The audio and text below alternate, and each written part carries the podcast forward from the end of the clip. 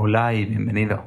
Soy Buenaventura del Charco, más conocido en las redes como Ventura Psicólogo, y esto es Psicología Cruda, el podcast de psicología en el que se abordan temas de desarrollo y análisis personal desde una perspectiva diferente. Abogo por una psicoterapia menos buenista y menos basada en el reduccionismo técnico y más basada en el entendimiento Aquí te contaré mis reflexiones y mi opinión sobre diferentes temas para darte algunas respuestas, pero sobre todo para hacerte nuevas preguntas que te ayuden a poder encontrar tus propias respuestas y a entenderte mejor y poder funcionar de una manera no quizá tan más exitosa, pero sí más satisfactoria y tranquila. En el capítulo de hoy, el capítulo número 9, hablaremos sobre la normatividad. Su título, ¿Y si normalizamos la normatividad? Esto es Psicología Cruda, con Buenaventura del Charco.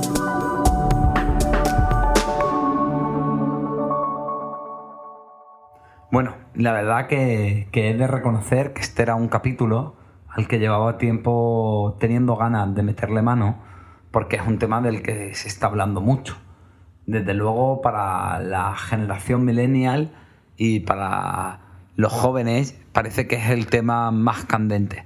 Es el tema en torno al que se está librando la batalla cultural de esta nueva época.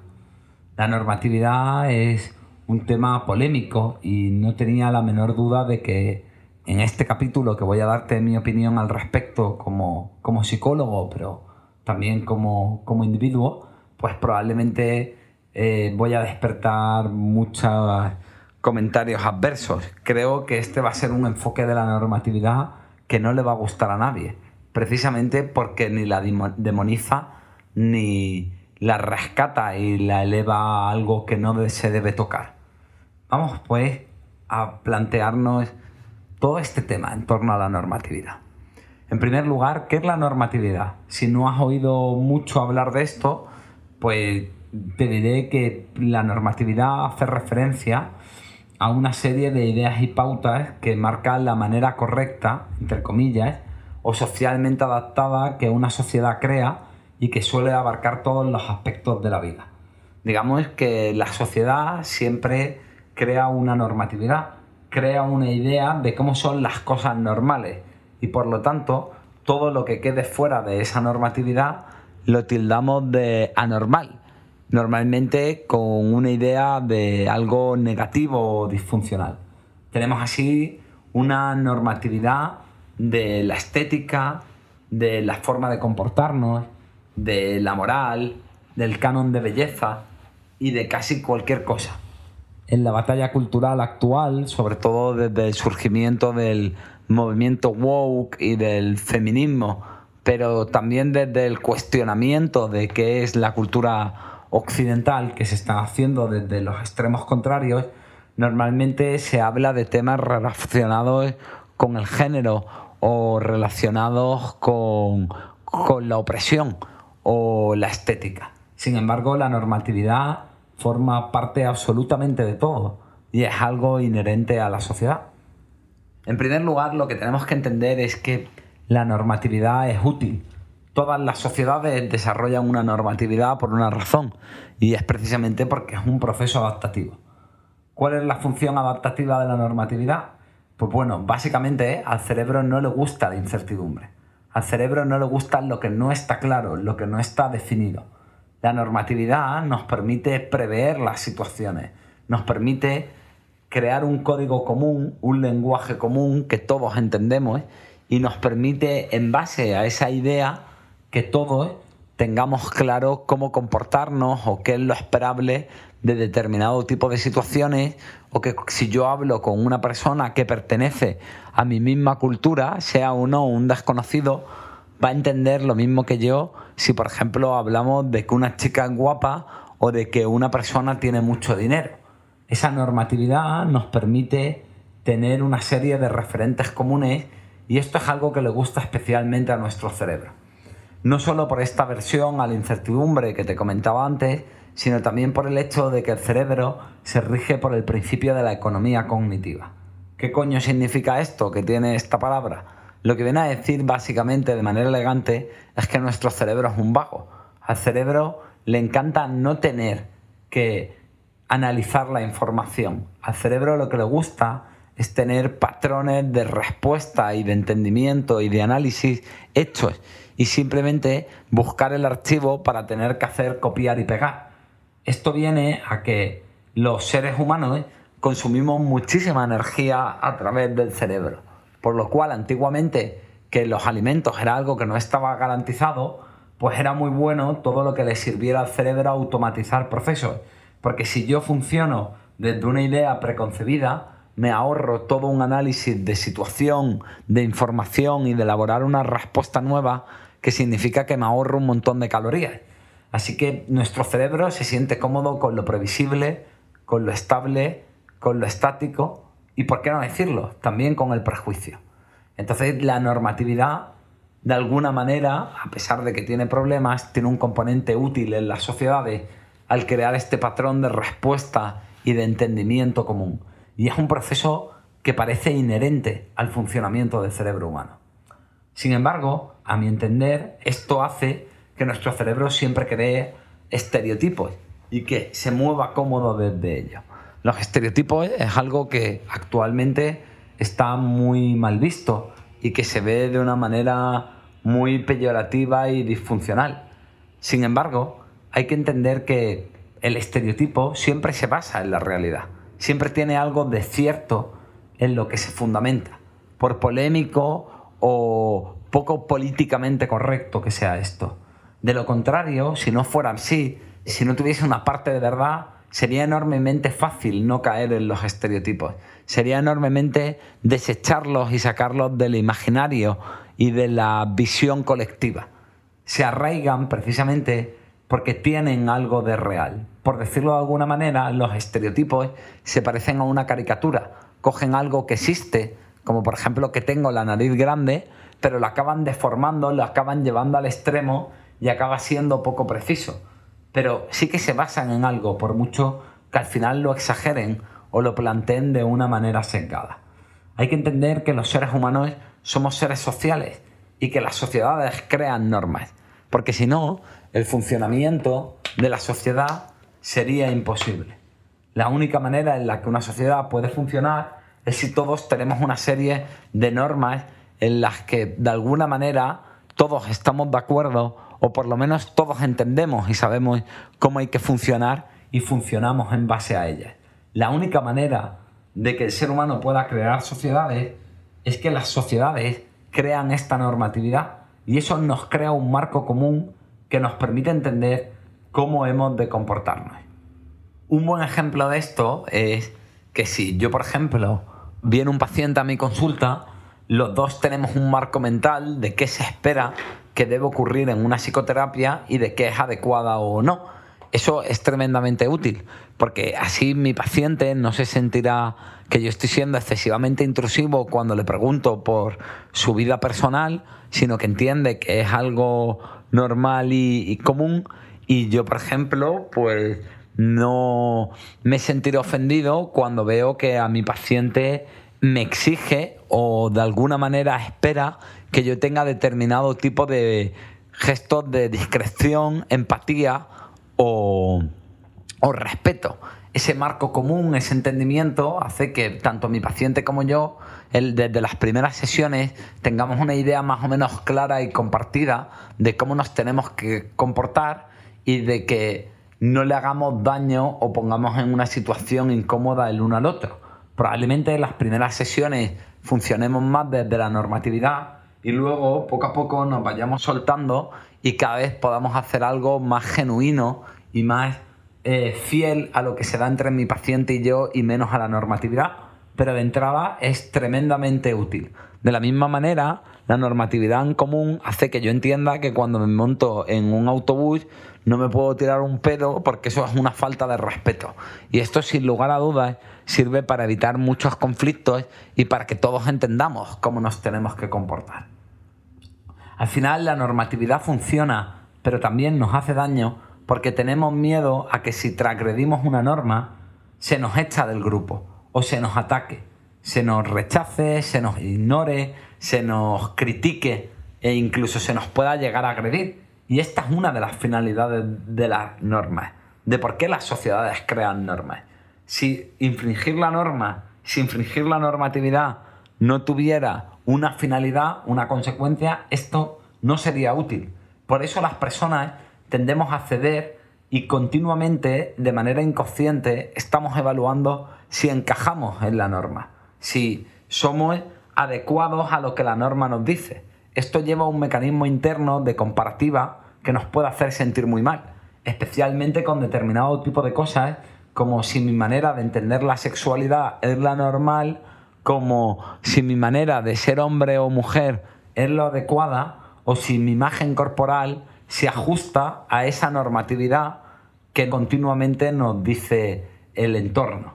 De alguna manera, ese miedo que tenemos al rechazo, ese miedo que tenemos natural e, inconsciente que ha pasado generación a generación de que si no cumples la normatividad se te puede expulsar del grupo o castigar, hace que seamos como niños pequeños que intentan meter las figuras en esos agujeros que tienen formas. De manera que hay veces que el niño intenta meter el cilindro donde va el cono.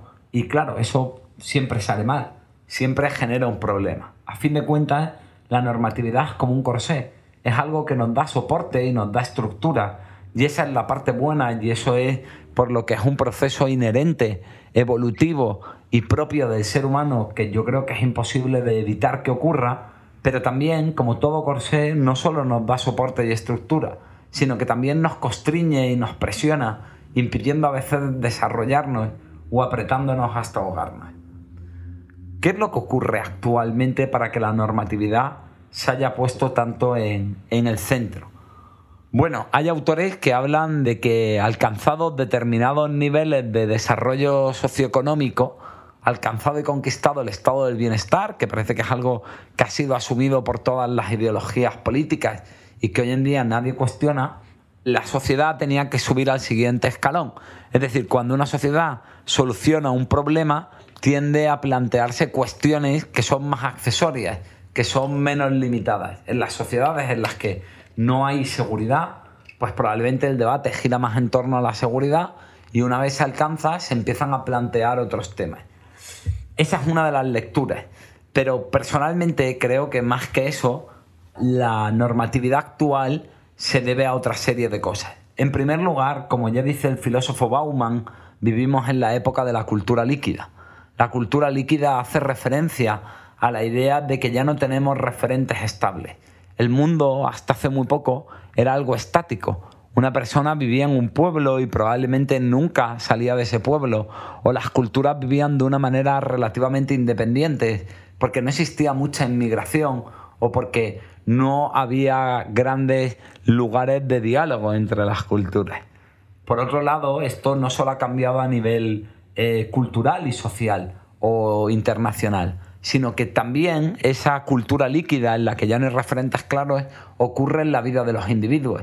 Ya no tenemos un trabajo para toda la vida, eh, se habla ya de que en el mundo laboral las personas continuamente van a tener que estar inventando y formándose a lo largo de la vida, de modo que ya no va a haber periodos tan definidos de una etapa de formación y luego una etapa de desarrollo laboral y parece que en general todo es líquido. las relaciones ya no parecen tan estables, antes eras niño y luego simplemente eras un adulto y cada vez hay más estadios intermedios y hay más situaciones diferentes, de manera que todo está desdibujado parece que cada vez todo es más abierto, desde la identidad de género a cómo vivimos la sexualidad, a nuestra identidad racial o cultural.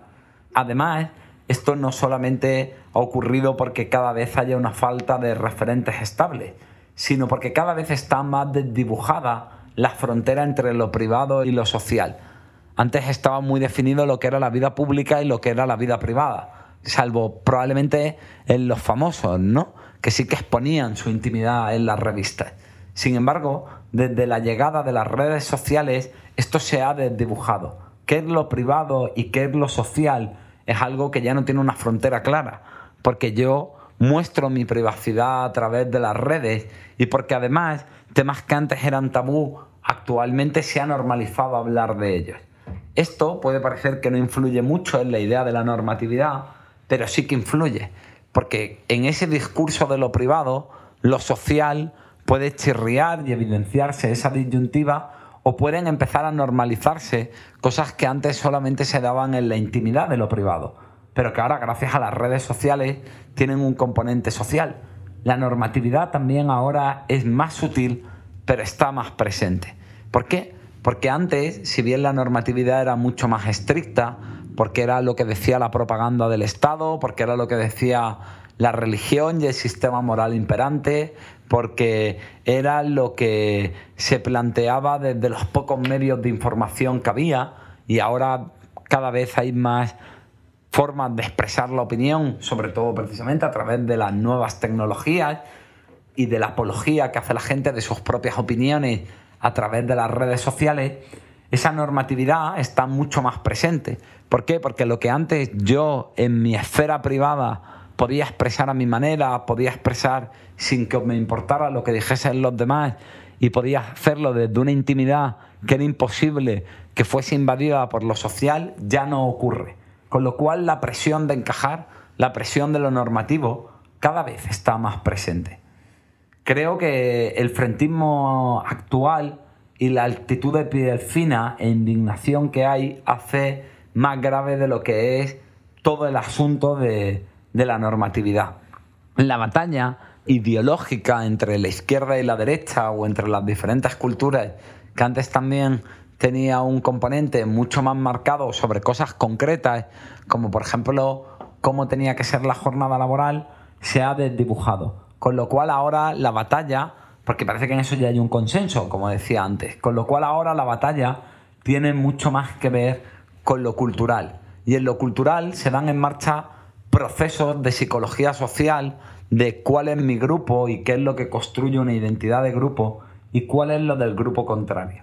Siempre esta idea de que yo formo parte de algo y de que hay otro que es ajeno crea unos procesos bastante tribales pero que están muy incrustados en la biología y en el psiquismo humano, de que mi grupo es mejor y el grupo contrario es el enemigo y todo lo que hace es más perverso o más estúpido.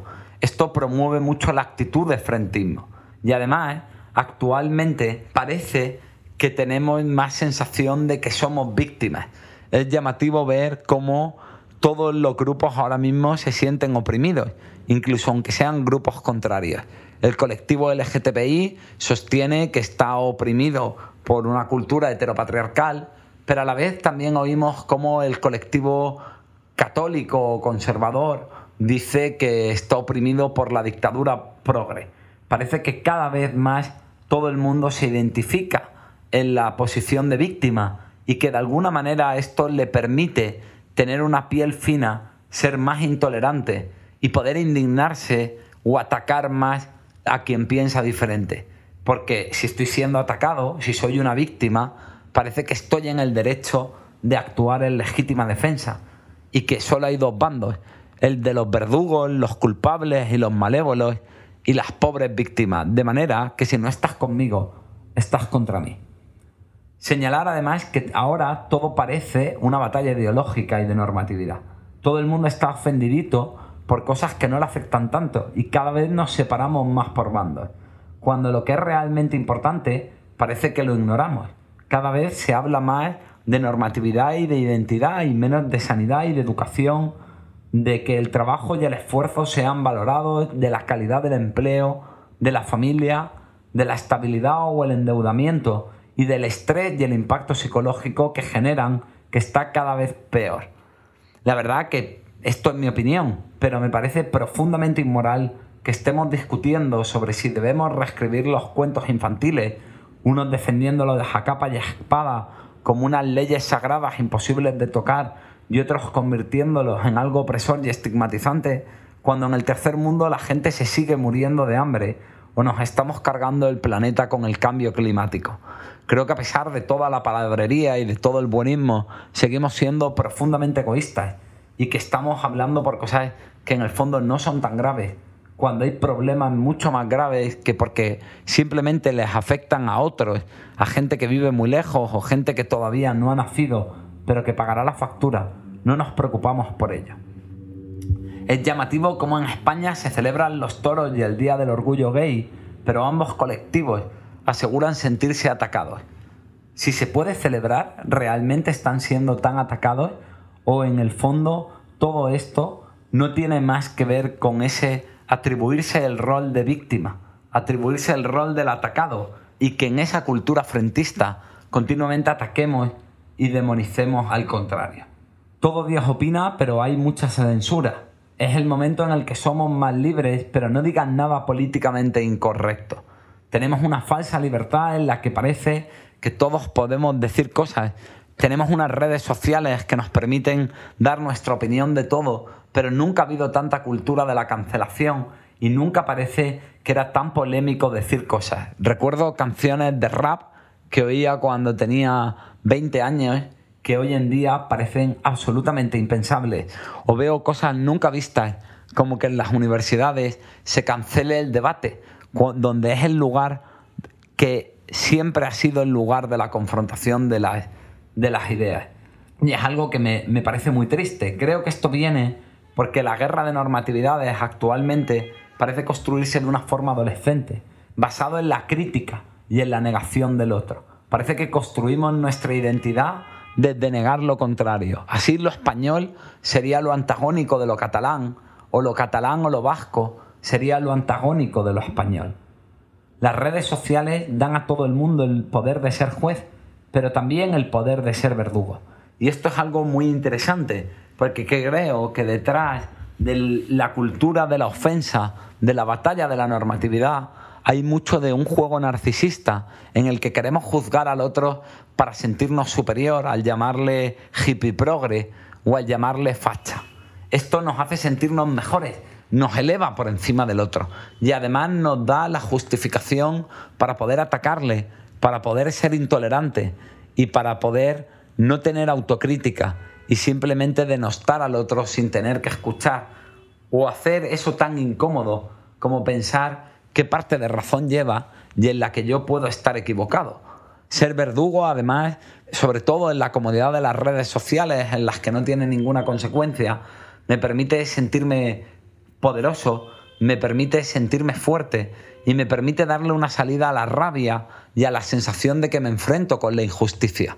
Y estoy harto de ver en consulta pacientes que pelean mucho contra la injusticia de lo social y lo colectivo y que sin embargo lo hacen poco ante las injusticias que ocurren en su propia vida. De alguna manera es más fácil enfrentarse a la dictadura progresista o a la dictadura heteropatriarcal que enfrentarme a mi padre, que enfrentarme a mi compañero o que enfrentarme a mi pareja, con la que sí que tengo un contacto directo. Coincido con esto que dice Juan Sotubar cuando dice que tenemos una sociedad muy centrada en el papel de víctima. Creo que porque esto nos permite justificar nuestra agresividad por ser amenazados por otros y que nos convierte en seres de luz, poseedores de la verdad y de la superioridad moral. Así podemos ser mejores y juzgar al otro.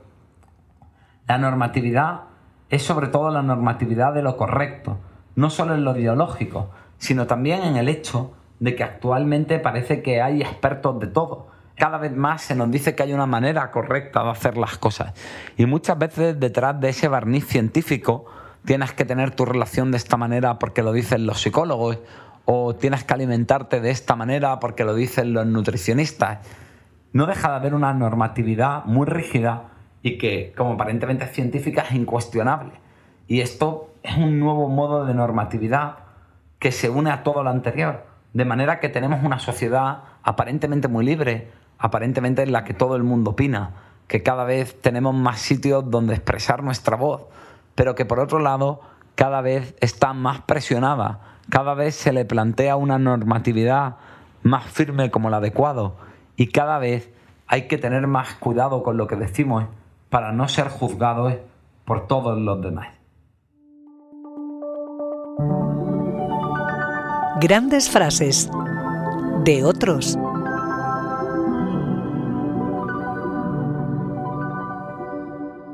Di lo que piensas y lo que sientes, porque a quienes importan no les importará, y a quienes les importa en el fondo no importan. Con estas palabras de Fritz Perl, con estas frases de mi psicólogo favorito, vengo a plantearnos lo que nos ocurre en torno a la normatividad.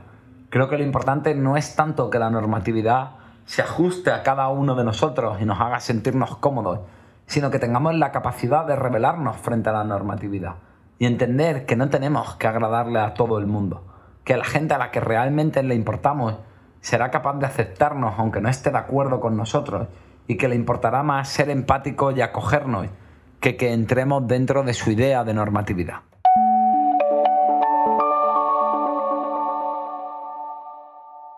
¿Cuál es, con todo este fregado de la normatividad, con todos estos problemas que estamos teniendo, cuáles son las posibles soluciones?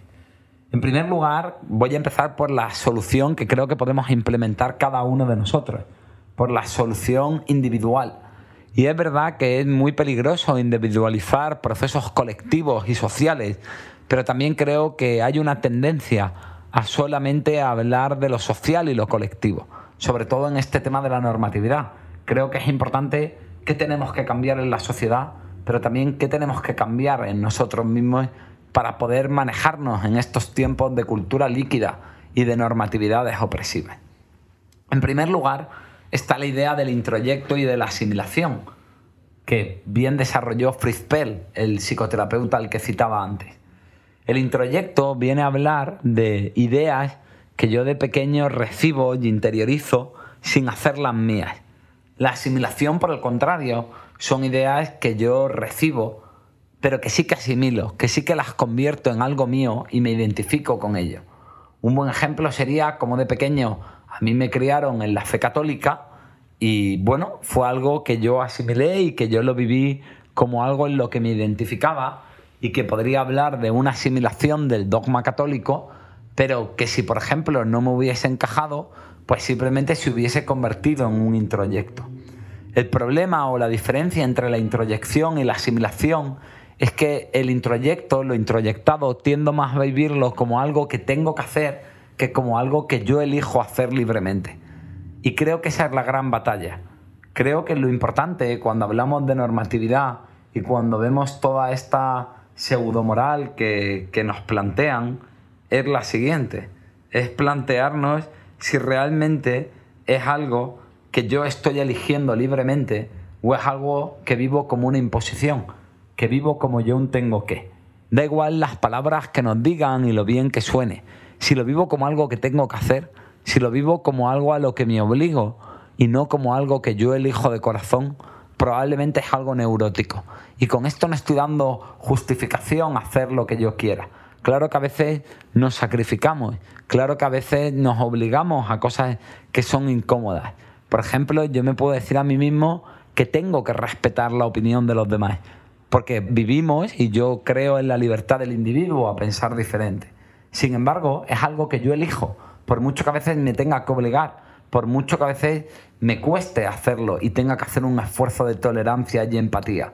Porque en el fondo entiendo que obligarme a esas pequeñas cosas esos actos superogatorios, es la manera de ser consecuente con algo que yo he elegido, que es creer en la idea de la libertad del individuo a pensar y a expresarse libremente.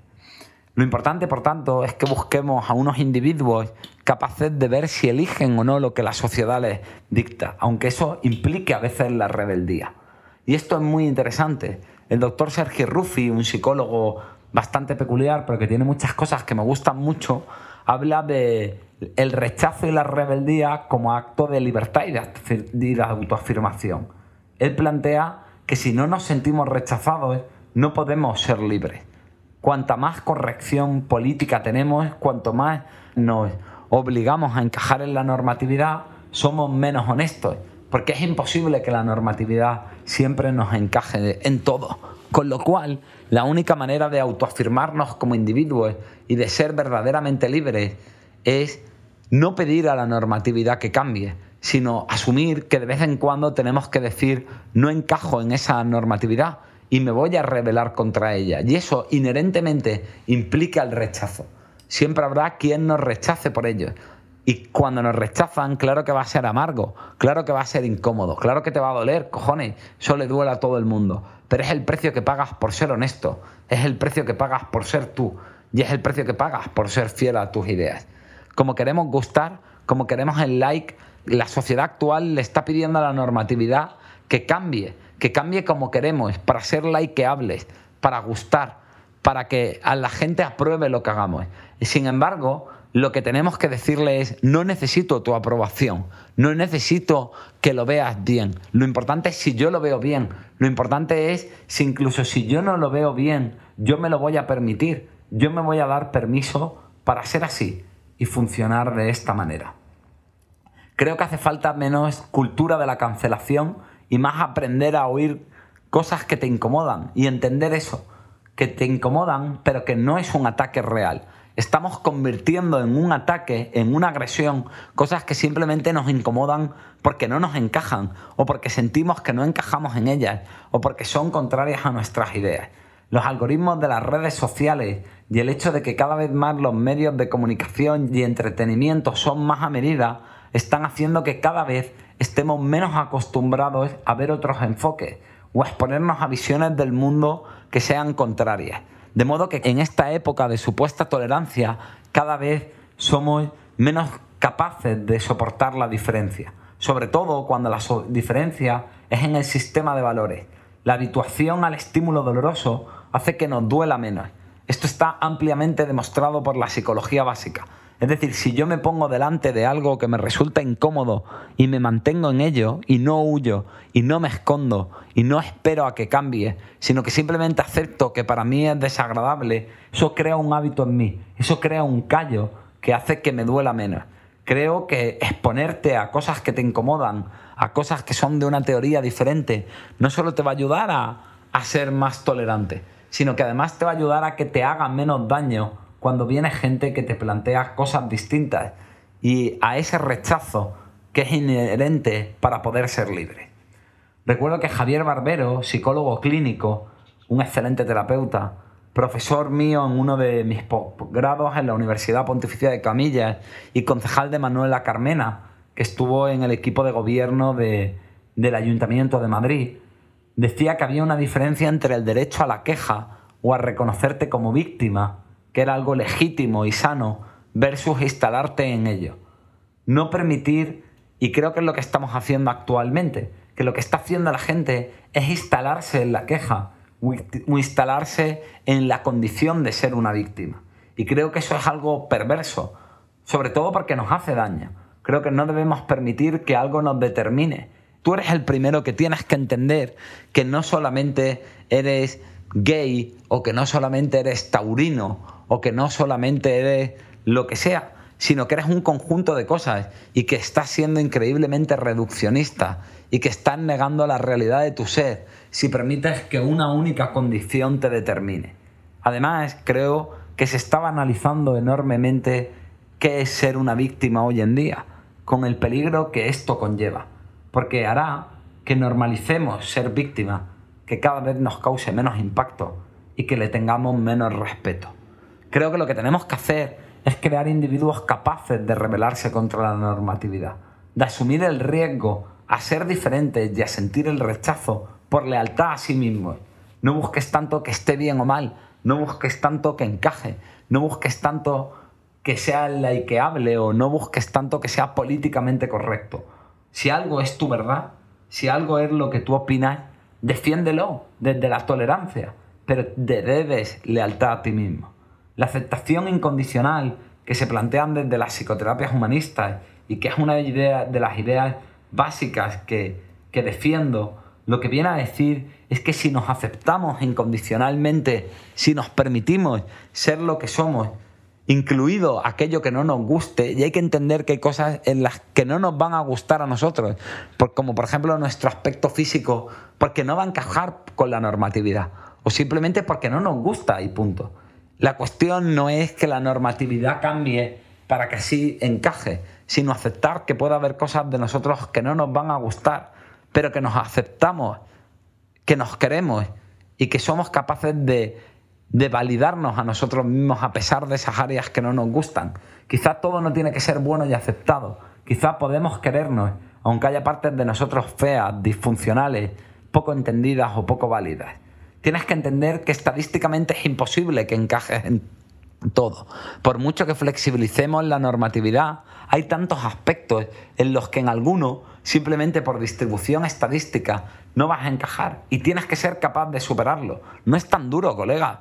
Puedes asumir ser diferente, puedes asumir el rechazo, puedes asumir no gustar. Si necesitas que todo de ti encaje, que todo de ti sea perfecto, que todo de ti lo entienda todo el mundo por encima de que lo entiendas tú, te aseguro que siempre vas a vivir dolido, sin autoestima y sintiéndote profundamente agredido.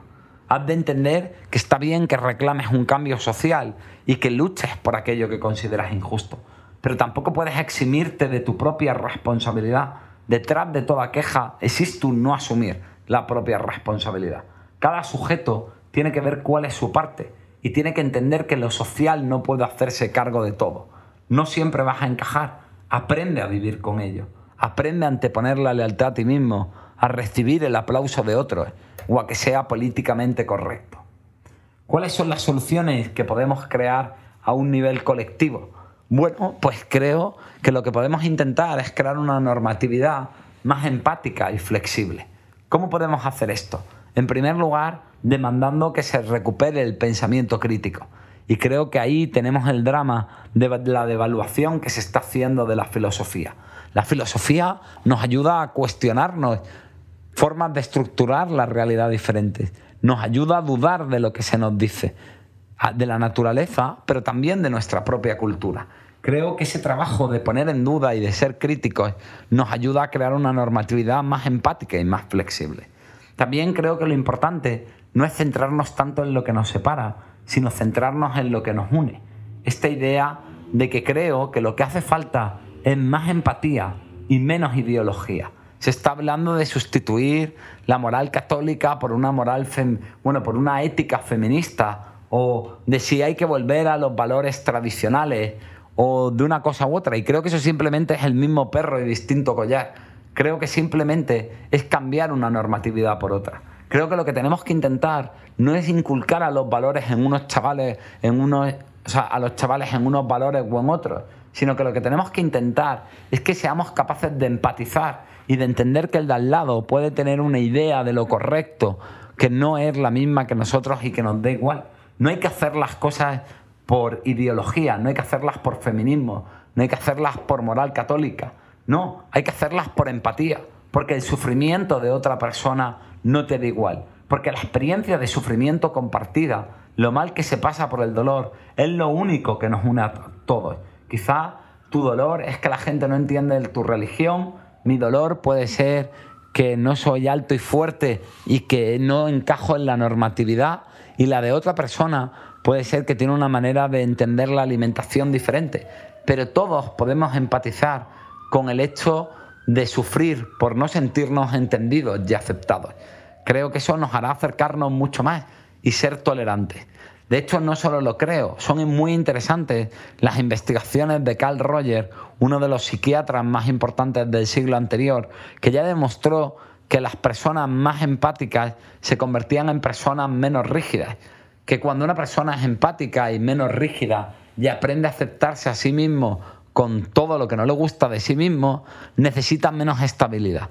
Necesitar menos estabilidad hace que las personas sean menos normativas, hacen que busquen menos la seguridad y que se sientan mejor en los grises y menos en los blancos y negros, que es lo que lleva a la actual cultura frentista. Estas personas además se esfuerzan menos por encajar, pero sienten menos la necesidad de que el mundo tiene que coincidir con ellos y entienden que su sistema de valores no tiene por qué funcionarle a otros.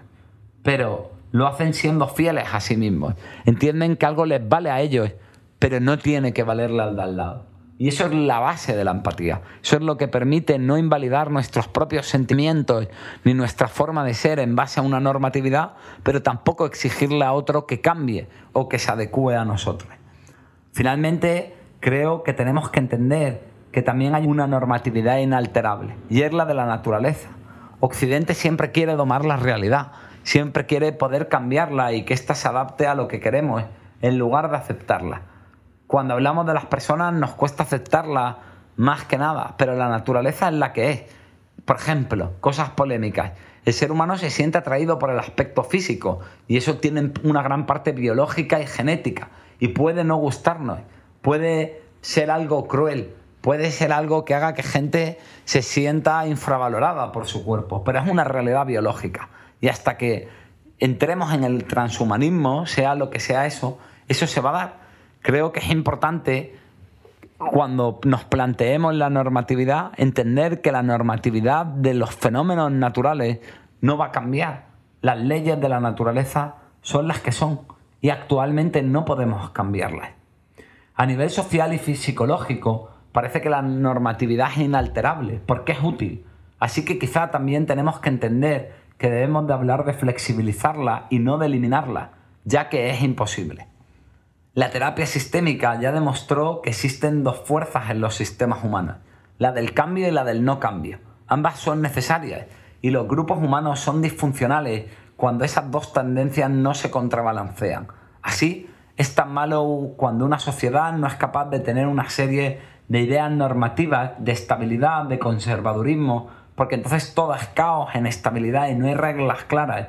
Pero también es negativo cuando esa normatividad, cuando ese conservadurismo se vuelve tan opresivo que impide a los grupos humanos evolucionar. Si eres psicólogo o psiquiatra, si me estás escuchando, te pido que recuerdes que tu obligación como sanitario es aliviar el malestar de tu paciente y respetarlo, sin juzgarlo, y no intentar reeducarlo para que sea menos progre o menos facha. Estoy asistiendo lleno de pánico y de indignación a terapias con etiquetas ideológicas. No, el psicólogo debe estar, el profesional de la salud mental debe estar ajeno a las etiquetas, a la ideología. Tu obligación es ayudar al paciente, no hacerle cambiar su forma de ver el mundo. Si tu sistema de creencias y tu forma de ver el, y forma de ver el mundo de un paciente tuyo no te gusta, ahí tienes un reto para trabajar tu empatía y tu capacidad de aceptación que debes de tener con el paciente si quieres dedicarte a este trabajo. Y si eres incapaz, no le juzgues, sé humilde y derívaselo a otro profesional. Bueno, creo que eso es todo sobre este tema. La verdad que, me he enrollado bastante, suelen ser de, 45, de 35 minutos y se me han ido 43. Y bueno, simplemente recalcar que desde aquí doy mi visión como psicólogo sanitario, que trabajo con personas a nivel individual y que eso seguro que tiene un gran sesgo en mí Seguro que un sociólogo, un psicólogo, un filósofo, un antropólogo tendrían una visión muy diferente. Pero quizá también yo puedo darte una guía o unas pautas en lo que depende de ti. Cómo manejas tu propia vida. Al menos eso es lo que he intentado.